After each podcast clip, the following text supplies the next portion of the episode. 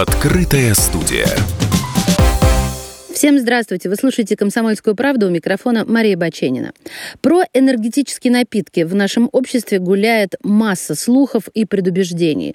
Мол, на них можно подсесть, они перевозбуждают нервную систему, нарушают нормальный сон и вообще неизвестно, что в них подмешивают.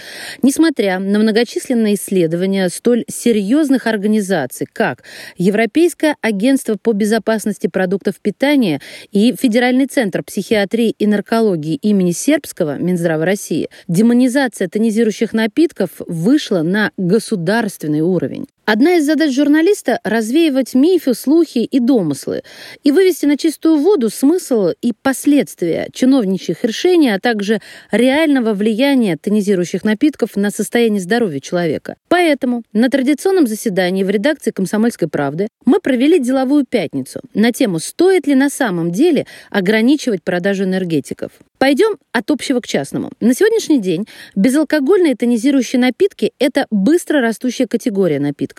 Проблема ограничений не может не сказываться на развитии бизнеса, в том числе малого и среднего, несмотря на то, что ему сейчас уделяется большое внимание на государственном уровне. Я попросила рассказать о возникающих препонах Владлена Максимова, президента Ассоциации малоформатной торговли. Смотрите, что происходит. Впервые государство вторглось в товарную матрицу ритейла за пределами подакцизных товаров. То есть впервые какой-то товар объявлен, какая-то товарная группа объявлена вредной, э, сомнительной, объектом для разного рода ограничений. Ну, безусловно, это э, даже не то, что сказать, нервирует розницу, а создает совершенно новую э, ситуацию на рынке, когда предприниматель, открывая магазин или расширяя свой бизнес, понимает, что завтра к нему могут прийти и сказать, что вот это вот э, не очень хорошо продавать, вот это надо куда-то спрятать, вот это вот, э, значит, нельзя продавать несовершеннолетним, потому что там много сахара там или что-то еще. Значит, при этом э, все, без исключения, организация э, общественная, объединяющая розницу, высказывались в этом смысле совершенно однозначно. Вот, это и Ассоциация розничной торговли Аккорд, и Союз независимых сетей, и так далее, и так далее. Наша организация не, не раз об этом говорила. Значит, при этом э, страдает первую очередь малый бизнес. Потому что мы э, понимаем, что это, э, в общем, товарная категория не самая, наверное, главная. Э, но я вам так скажу, значит, в сезон в небольших магазинах эта категория составляет до 10% оборота. Это очень много. Федеральные регуляторы придерживаются совершенно аналогичного мнения. Э, Министерство промышленности и торговли в лице профильного департамента не раз высказывалось на этот счет. Федеральная антимонопольная служба, причем э, как ее территориальные подразделения, так и федеральное управление, которое курирует эту тему. Хочу вам напомнить, что 31 декабря прошлого года Э, было принято постановление правительства, э, правила продаж. Ну, то есть э, правила продаж в форме постановления правительства, так будет правильно сказать. Так вот, там в преамбуле, в одном из первых пунктов, сказано, что введение ограничений и запретов на продажу товаров допускается только в случаях, предусмотренных федеральными законами. Вот. Однако в наступившем текущем году эти ограничения продолжаются. Э, где-то они э, были там приняты в первом чтении, где-то приняты уже финально, как будто э, так сказать, никакого распоряжения федерального правительства не, э, постановления не существует. Согласитесь, ситуация складывается не просто противоречивая, но влияющая не только на сегмент продаж, но и на отрасль производства. Здесь сложившуюся ситуацию описал Максим Новиков, президент Союза производителей соков, воды и напитков. Здесь э, что хотелось бы отметить, что энергетические напитки или безалкогольные тонизирующие напитки – это одна из э, категорий, входящих э, в большую категорию безалкогольных напитков в целом. И мы видим, что категория в целом у нас стоит на уровне 36-37 литров в год на человека достаточно давно. И это означает, что происходит внутреннее замещение одной категории на другую. И э, темпы роста действительно в разные годы э, могут быть э, достаточно серьезными, однако надо понимать, что в целом категория не является такой масштабной, и потребление в среднем э, на человека не превышает двух-трех баночек 0,25 энергетика в год. Поэтому говорить о каких-то существенных объемах потребления или объемах, которые вызывают потенциальные опасения у медицины или у общественности не представляется возможным. А, тем более, что мы неоднократно уже изучали а, вклад всей категории потребления сахара. Общий вклад у нас не превышает 1,6%, ну а, соответственно, категория энергетиков, являясь составляющей этой большой категории, вносит еще меньший вклад. По кофеину коллеги проводили несколько лет назад исследования по основным источникам потребления, э, и у нас более 80% э, кофеина в организм поступает из чая и кофе, поэтому здесь также говорить о каком-то существенном вкладе не приходится. И раз речь зашла о влиянии на наше здоровье, тему качества и состав тонизирующих напитков необходимо разбирать с серьезным экспертом. О том, что на самом деле представляют собой тонизирующие напитки, рассказал Константин Исакович Эллер, профессор, доктор химических наук, заведующий лабораторией фитспитания и биотехнологии. Я вам скажу так, что э, вообще ажиотаж, который поднят вокруг этих довольно безобидных все-таки напитков, не совсем понятен с точки зрения состава. У нас в Российской Федерации законодательство в области энергетиков разработано гораздо в большей степени, чем где бы то ни было. У нас в техническом регламенте о безопасности пищевой продукции, это основной документ, там упомянуто, что тонизирующие вещества в этих напитках – это кофеин. Содержание кофеина ограничено, и при производстве напитка допускается использование некоторых минеральных веществ и стимуляторов энергетического обмена. И причем ограничено, что не более двух тонизирующих напитков безалкогольное, а слабоалкогольное только один, а теперь слабоалкогольные тонизирующие напитки у нас по общему согласию просто запрещены. Вот. Основные ингредиенты тонизирующих напитков. Прежде всего это вода, сахар, до 10%. У нас особенности вкусовых рецепторов таковы, что 10% раствор мы воспринимаем как нормальную сладость. Больше 10 это кажется, что что-то приторно, меньше это что-то там разбавлено. Короче говоря, 10% сахара. Но учитывая, что средний размер упаковки примерно 250 мл, 300, то это речь идет о 25-30 граммах сахара, что несопоставимо с некоторыми другими источниками. Регуляторы кислотности – это абсолютно нейтральная лимонная кислота. Кофеин, безусловно. Кофеин как раз у нас 25-35 мг на 100 мл – это в государственном стандарте, который мы разработали еще в 2007 году. И надо сказать, что большинство производителей именно так и производят. 400 не делает практически никто. В основном 32 миллиграмма на 100 миллилитров. Это сопоставимо с э, содержанием в чае, например. То есть ничего выдающегося с точки зрения содержания кофеина нет. Ну, напитки типа кола, ну, раза в три они меньше содержат, но они не являются тонизирующими. У нас тонизирующий напиток начинается, когда концентрация кофеина превышает 150 миллиграммов на литр. Разрешенные ароматизаторы которые мы регулярно проверяем, и они все входят в наш технический регламент 29 на пищевые добавки. Ну, краситель – это безвредный сахарный колер. Теперь, что касается э, других ингредиентов, о которых много говорится. Таурин. Э, серосодержащая аминокислота таурин. Природного происхождения. Она присутствует везде. Нормальный метаболит. Наш организм на 60-70 грамм состоит из таурина. Она входит в большинство молочных смесей для детского питания. И согласно единым требованиям э, нашим, которым э, регулируется потребление биологически активных веществ, это все находится в пределах. Вот. Там глюкуронолактон есть. Э, его пугается почему-то, что он такой вот. Там, опять-таки, это нормальный продукт метаболизма. Дело в том, что глюкурониды, производство глюкуроновой кислоты в организме, они играют важнейшую роль. Они связывают различные метаболиты, малородорастворимые, переводя их в водорастворимые формы, они, извините, с биологическими жидкостями выводится из организма. Поэтому содержание также в этом госте соответствует э, во всех напитках нашему российскому законодательству. Последнее, которое еще много вызывает вопросов, э, карнитин.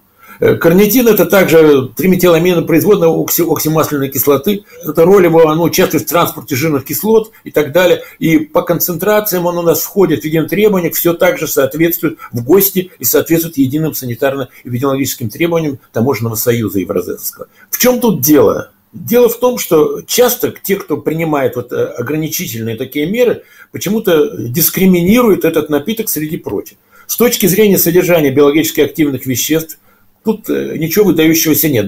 Я, кстати, сразу хочу сказать вам, уважаемые слушатели, что во время деловой пятницы у всех есть возможность задать свой вопрос приглашенным экспертам. И как только мы поговорили о составе безалкогольных тонизирующих напитков и его безопасности для здоровья, посыпались вопросы от зрителей трансляции деловой пятницы в Фейсбуке и на Ютьюбе. Отвечает Владимир Бессонов, заведующий лабораторией химии пищевых продуктов ФИЦ, питания и биотехнологии. Владимир Владимирович, пошли вопросы от наших зрителей. Если позволите, а, я вам их задам. А, вот тут люди пишут, что а, не только те, кто пьет энергетики, но еще вот и кофе и чай. Почему кофе и чай не демонизируют, а энергетики демонизируют как-то? У вас есть точка зрения на этот счет? У меня есть точка зрения на этот счет, потому что Э, продукт это относительно новый для э, потребителя, и э, понятно настороженное отношение потребителя к новому продукту. И спекуляция на новом – это обычная ситуация, как спекуляции новая роботизированная коробка передач в автомобиле, спекуляции на различных других вариантах развития. Ну а вы не считаете, что а, вот этот а, Полисостав, он также может э, внушать, ну, смущать потребителя. Кофе понятно, кофейные зерна, чай понятно, листики чая.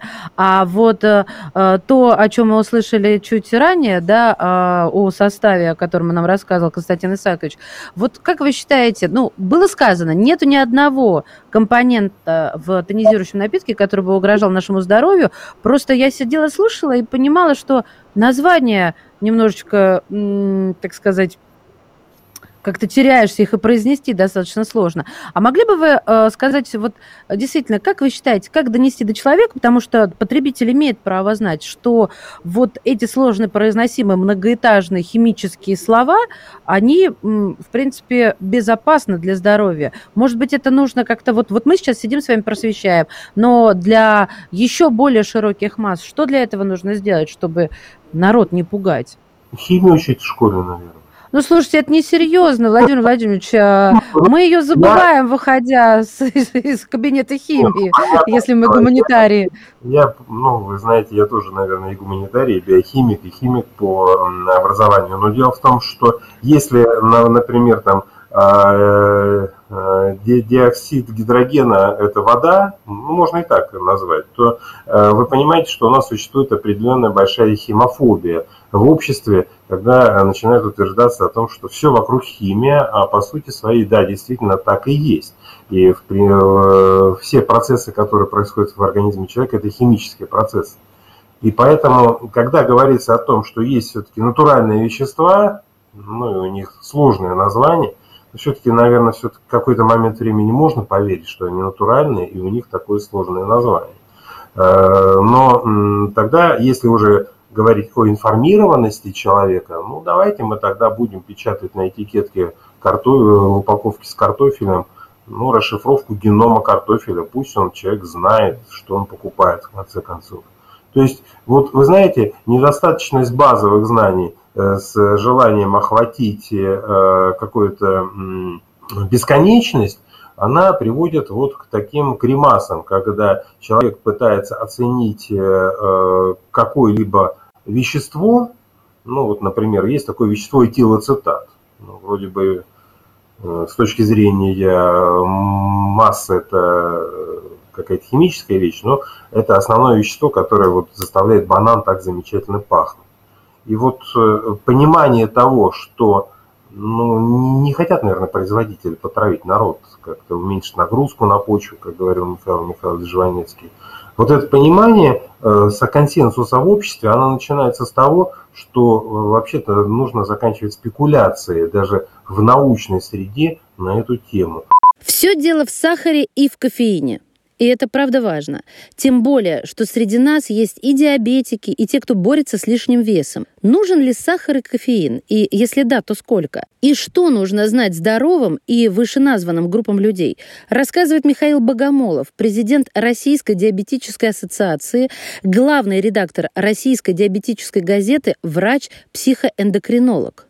Вопрос не только стоит о сахаре, но и об углеводах. А в 2015 году Всемирная организация здравоохранения приняла определенные решения, где она в своих рекомендациях снизила потребление добавленного сахара с 20% суточной калорийности до 10%, то есть в два раза, ну то есть для взрослого человека это менее 50 граммов в сутки – а, а в развитых странах или в богатых странах, чтобы это составило даже 5%, ну то есть 25 грамм и меньше. Но в условиях социально-экономических кризисов сделать это сложно, потому что продукты без добавления сахара стоят достаточно дорого.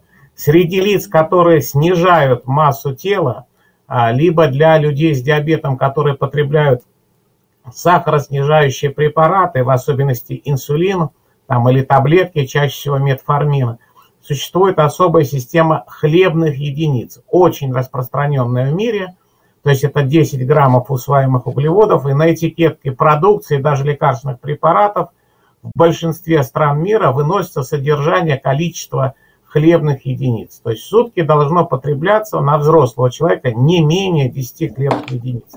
Ну, от 10 до 25.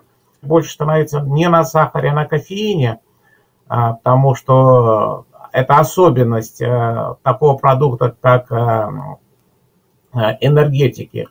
А, и особенности использования кофеина для людей с метаболическим синдромом, так называемым, или синдромом Ривина, то есть это как инсулинзависимый сахарный диабет, так и ожирение, сочетаемое с атеросклерозом, артериальной гипертензией и повышенным сахаром крови нам приходится работать в значительной степени, то есть по популяризации, скажем, знаний медицинских, полученных в разных исследованиях, и поэтому мы работаем в том числе над тем, как попытаться донести адекватную информацию, основанную на научных исследованиях, проводимых в различных научных организациях, получающих серьезные данность. То есть миф о кофеине в сознании потребителя. То есть, ну, считается, что это новый продукт, то есть когда ссылаются, скажем так, на энергетики. Но на самом деле мифический китайский император э, Шэнь Нун еще в 2737 году до нашей эры бросил листочки чая случайно в горшочек с кипящей водой. С тех пор началось употребление чая, то есть, соответственно, кофеина. Э, чай зашагал по всему миру, а энергетики появились только с 1987 года, значительно позже. Но продаются чай без каких-либо ограничений. Вот энергетиков такие напитки коснулись. А, то есть миф 2, то есть на энергетике можно подсесть, что они якобы имеют некий, скажем так, вот эффект сходный с наркотиками или алкоголем, но специальные исследования, проведенные в этом направлении, в том числе в институте имени Сербского, эти данные опровергли, и синдрома лишения абстиненции, если лишить человека, например, этого продукта, не наблюдается. А, то есть то, что в состав энергетика входят небезопасные вещества, если коснуться таурина, например, то он даже в форме препарата Дибикор в свое время был даже рекомендован в очень значительных дозах, порядка 2 граммов в сутки, для лечения сахарного диабета второго типа. То есть миф 4. Э, Энергетики негативно влияют на обмен веществ.